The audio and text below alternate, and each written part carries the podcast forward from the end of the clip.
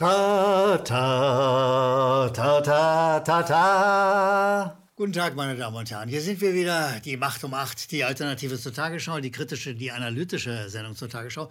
Und heute bin ich mit einem Triangel bewaffnet, diesem Ding hier.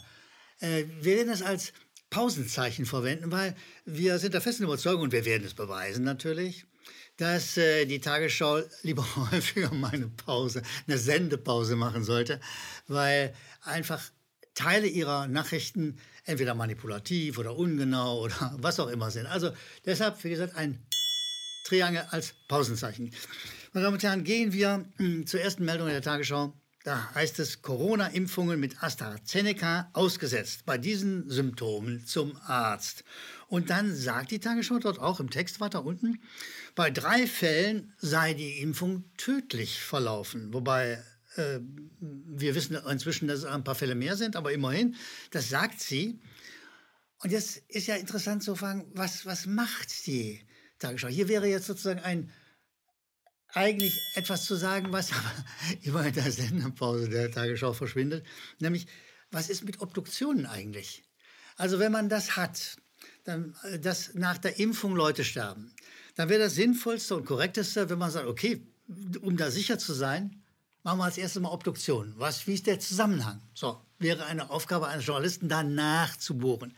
Die zweite Geschichte wäre, dass man auch sagt, ja sag mal, wenn das so ist, wenn das so gefährlich ist, dann kann doch nicht weiter geimpft werden mit demselben Zeugs, oder? Ja, aber nein, die Tagesschau macht wie üblich als Journalisten, machen sie eine Sendepause, statt ernsthaft ihrer Arbeit nachzugehen und nachzufragen. Interessant ist, dass sie äh, ein anderer äh, TV-Sender, nämlich RT Deutsch, Sie wissen, das ist dieser russische Sender, der interessante, manchmal sehr genaue, häufig sehr oppositionelle Meinungen sagt. Der sagt, Covid-19-Impfungen mit Nebenwirkungen, Bundesinstitut streicht schwere Verdachtsfälle aus der Liste, sagt RT Deutsch.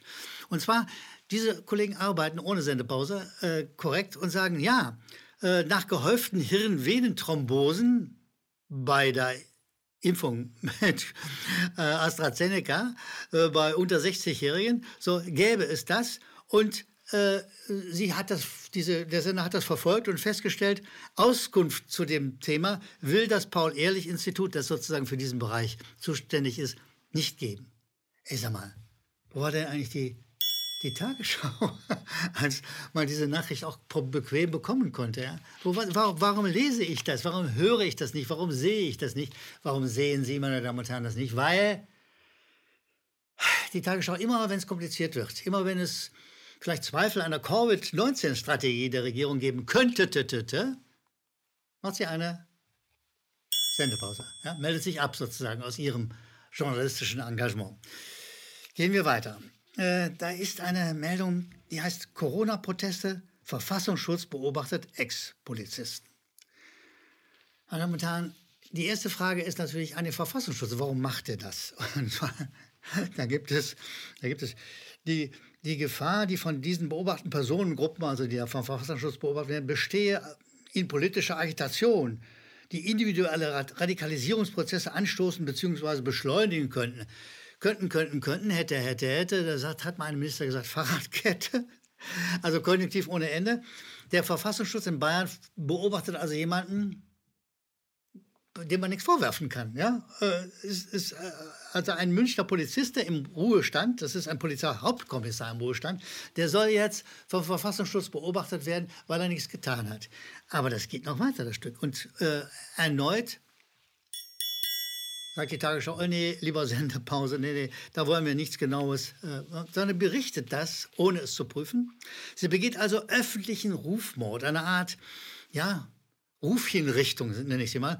Und siehe da, was folgert daraus? Wenn man das behauptet, ohne Beweise, wenn man das der Öffentlichkeit mitteilt, dass der Mann also wirklich jetzt mal vom Verfassungsschutz äh, beobachtet wird, dann passiert Folgendes, was Sie jetzt in diesem Video sehen. Dann gehen wir doch zum Auto. Nein, warum?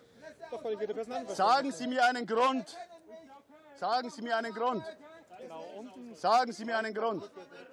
Es gibt keinen Grund, mich aufzuhalten, mich festzuhalten. Es gibt keinen. Sagen Sie mir, welche Straftat. Sagen Sie mir, welche Straftat. Nur wegen Straftat. Fassen Sie mich nicht an. Au! Was soll das denn? Was soll das denn? Lassen Sie mir mein Geldbeutel einstecken und lassen Sie mich in Frieden. Dieser Mann wird ohne Grund, ohne richterlichen Beschluss verhaftet von Ex-Kollegen. Dieser Polizeihauptkommissar wird verhaftet und er fragt im Video immer, warum? Siehst du, meine Damen und Herren, dieser Meldung, dieser Meinung, dieser Frage schließen wir uns an und wir fragen auch, warum fragt die Tagesschau nicht, warum? Warum gibt es das nicht bei ihr? Stattdessen Rufmord ohne Ende. Meine Damen und Herren, kommen wir zu einer nächsten Meldung, die nichts mit Corona zu tun hat, aber äh, auch nicht gerade besonders gut ist. Also da sagt die Tagesschau, Ostukraine-Konflikt, Kreml droht mit Intervention. Oh, oh. der Kreml, der, der, droht ja immer. Der Kreml ist ja sowas von gefährlich. Ich bin, wie man möglicherweise sehen kann, schon ein bisschen älter. Ich, ich kenne das gar nicht anders. Zeit meines Lebens droht der Kreml und droht und droht und droht. Und die Tagesschau erzählt das auch mal. Aber was sie nicht erzählt, da geht sie wieder in Sendepause. Sie erzählt nicht das, was die Bildzeitung zum Beispiel, zum Beispiel nicht als einzige parallel erzählen kann, nämlich dass es, dass die USA Kriegsschiffe ins Schwarze Meer, Schwarze Meer verliehen. Das heißt also an die maritime Flanke Russlands kommt die USA mit Kriegsschiffen und dann wundert sich, dann wundert sich die Tagesschau kein bisschen, sie meldet es nicht äh, und sie erstaunt sich nur darüber, dass äh, der Kreml sagt, naja, wir müssen ein bisschen aufpassen. Da werden wir schon militärisch wachsam sein müssen, wenn wir in dieser Art und Weise bedroht werden. Meine Damen und Herren, das ist ja mehr als eine Sendepause. Das ist, eine, das ist eine Dauerdenkpause, in der die Redakteure der Tagesschau gehen. Und das ist nicht angenehm. Das ist unjournalistisch, versteht sich, aber es ist auch politisch außerordentlich verengt und immer auf der Seite sozusagen der USA oder der Regierung, die auch auf der Seite der USA ist. Es ist, wenn es nicht so gefährlich wäre, würde ich sagen, hochnotpeinlich. Hochnotpeinlich, meine Damen und Herren, ist noch eine andere Meldung. Da gab es in der Tagesschau äh, ein Schaubild sozusagen, und zwar über die sieben Tage Inzidenzen in den Landkreisen. Und sieh mal, am 17.03. kannst du das sehen, da ist das alles noch weitestgehend orange. Und dann kurz Zeit später, am 9.04., ohne dass sich die Zahlen wirklich verändert haben, ist alles blutig rot und ganz, ganz schrecklich. Nein, das ist keine Denk- oder Sendepause. Nein, das ist eine Erinnerung daran, dass hier eine miese Manipulation abgeht. Sie sollen, Sie, die Zuschauerinnen und Zuschauer, sollen Angst kriegen. Da wird eine Inzidenzkartengeschichte einfach nur falsch eingefärbt, ohne einen Zahlenbeweis. Und das, sagen wir mal, ist das, was wir als, als permanente Denkpause der Tagesschau erleben. Und das ist die Denkpause, die hinführt zur Manipulation. Meine Damen und Herren, kommen wir zu den äh, Zuschauerzuschriften. Und äh, ich nehme als ersten den Hartmut Knepper aus Solingen. Hab und Klepper sagt, nun, zu Ihrem letzten Beitrag erlauben Sie bitte folgende Kritik. Die Damen und Herren bei der Tagesschau sind meiner Meinung nach keine Hampelmänner. Sie werden sich erinnern, beim letzten Mal hatte ich so einen Hampelmann zur Illustration der Arbeit der Tagesschau. Äh, und Sie, ähm, gleich wie wir die Tagesschau sehen, ich sehe sie auch sehr kritisch, aber indem Sie die Mitarbeiter in der Tagesschau als Hampelmänner bezeichnen, diffamieren Sie sie. Lieber Herr Knepper aus Solingen, es ist einfach eine Schilderung. Es ist ziemlich eindeutig, dass bei nicht wenigen Meldungen, nehmen Sie mal die, die letzte mit, dem, mit den neuen Farbverläufen bei den Inzidenzfällen, dass bei nicht wenigen Meldungen irgendjemand an der Strippe gezogen hat bei den Redakteurinnen und Redakteuren. Wie kommt es zustande, dass, sagen wir mal, man eine Karte einfärbt, die, äh, die, die bedrohlich wirkt, ohne dass es dazu eine Basis für gibt? Und deshalb wird manchmal bei der Tagesschau an der Strippe gezogen. Und die Vermutung ist äh, erlaubt zu sagen, an der Strippe zieht die Chefredaktion und die Chefredaktion, da wird, zieht die Regierung dran und wer bei der Regierung an der Strippe zieht, das wissen Sie, meine Damen und Herren, wahrscheinlich genauso gut wie ich.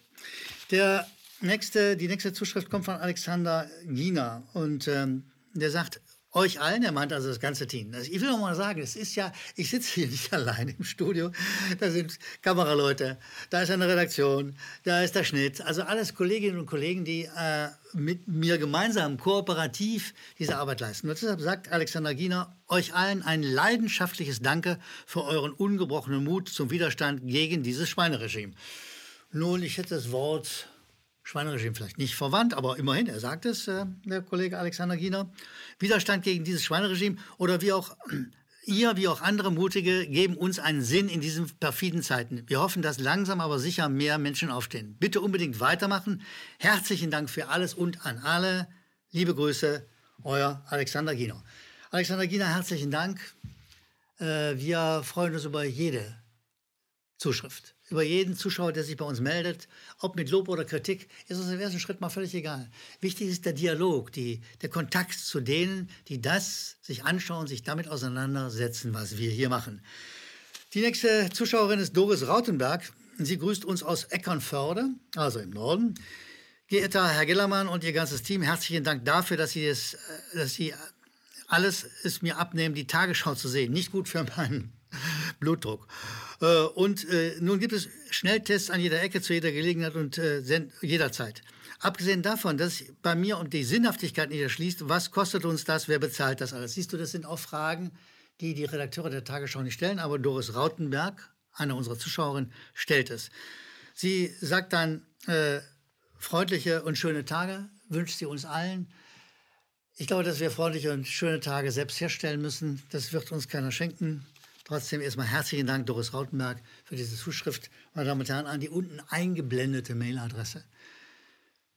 Senden Sie bitte Ihre Mails, kritisieren Sie uns, loben Sie uns auch gerne, reden Sie mit uns, damit wir wissen, ob das, was wir machen, für Sie sinnvoll ist oder auch gerne kritisierenswert.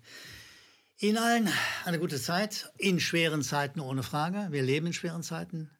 Kontaktverbote, Tests ohne Ende, Impfungen als drohendes Schwert über uns allen. Es sind schwere Zeiten. Überstehen Sie sie gut und am besten, sage ich ganz ehrlich, psychisch ist am besten, man ist im Widerstand. Das äh, tut dem Gehirn gut. Ihnen allen gute Tage, trotz alledem, trotz alledem. Ihre Macht und Macht. KenFM ist crowdfinanziert und unabhängig. Leiste deinen Beitrag zu freier Presse und unterstütze unsere Arbeit finanziell. Wenn du zukünftig keine Beiträge verpassen willst, abonniere den KenFM Newsletter und installiere dir die KenFM App für iPhone und Android. Weitere Informationen auf kenfm.de/support. Hallo Community. In diesem Video möchten wir euch das Thema Bitcoin ans Herz legen. Wir werden euch erklären, was Bitcoins sind, wie man damit bezahlen kann und welche Bedeutung diese Währung für KenFM hat. Viele von euch haben sicher schon von Bitcoin gehört oder nutzen es sogar privat. Wie ihr KenFM mit Bitcoins unterstützen könnt und warum das für uns aktuell sehr wichtig ist, verraten wir euch jetzt. Das ist ein Bitcoin. In Wirklichkeit existiert so ein Bitcoin aber gar nicht. Es gibt ihn nur virtuell im Internet als digitale Währung in einem digitalen Konto. Bitcoin ist eine sogenannte Kryptowährung, die bekannteste weltweit. Man kann damit via Computer oder Smartphone einkaufen, spenden oder sich gegenseitig Bitcoins zuschicken. Bitcoins kann man wie Währungen oder Edelmetalle zum aktuellen Wechselkurs kaufen, verkaufen oder von Freunden zugeschickt bekommen. Einzige Voraussetzung, ein E-Wallet, zu Deutsch eine elektronische Geldbörse. Das ist ein Account oder Konto, über das man Bitcoins empfangen oder versenden kann. Wie ihr wisst, nutzen auch wir bei KenFM schon seit ein paar Jahren Bitcoin, damit wir im Notfall auch finanziell unabhängig bleiben können, zum Beispiel von Banken, die uns nicht mehr mögen. Da viele Banken mit unserer Berichterstattung nicht einverstanden sind und nicht im Zusammenhang mit KenFM genannt werden möchten, kam es in den letzten Monaten so weit, dass uns gar keine Bank mehr mag. Weshalb wir leider damit rechnen müssen, vom kompletten IBAN-Zahlungsverkehr ausgeschlossen zu werden. Deshalb der Appell an euch, Beschäftigt euch jetzt schon mit der Funktionsweise von Bitcoin, damit ihr uns auch im Notfall trotzdem weiter unterstützen könnt. Alles, was ihr dafür tun müsst, ist, eure bisherige Unterstützung in Euro einfach in Bitcoin an uns zu senden. Dazu legt ihr einfach eine kostenlose E-Wallet an, wandelt einen Betrag eurer Wahl in Bitcoin um und sendet uns diesen an unseren Bitcoin-Account. Den Link findet ihr unter jedem unserer Beiträge sowie unter diesem Video. Alternativ dazu könnt ihr aber auch diesen QR-Code mit eurem Smartphone scannen. Übrigens, eine detaillierte Schritt-für-Schritt-Anleitung haben wir zum Nachlesen für euch schon einmal vorbereitet. Ihr findet sie auf canfm.de/bitcoin. Ob Bitcoin oder Kryptowährungen wirklich die Zukunft des Geldes sind, wissen wir nicht. Aber vielleicht ist das bald unsere einzige Option, so unabhängig wie möglich und vor allem ohne Bankkonto für euch in Zukunft weiterhin freien und unabhängigen Journalismus machen zu können. Wir hoffen sehr auf eure Unterstützung und sagen jetzt schon tausendmal Danke. Euer Team von KenFM.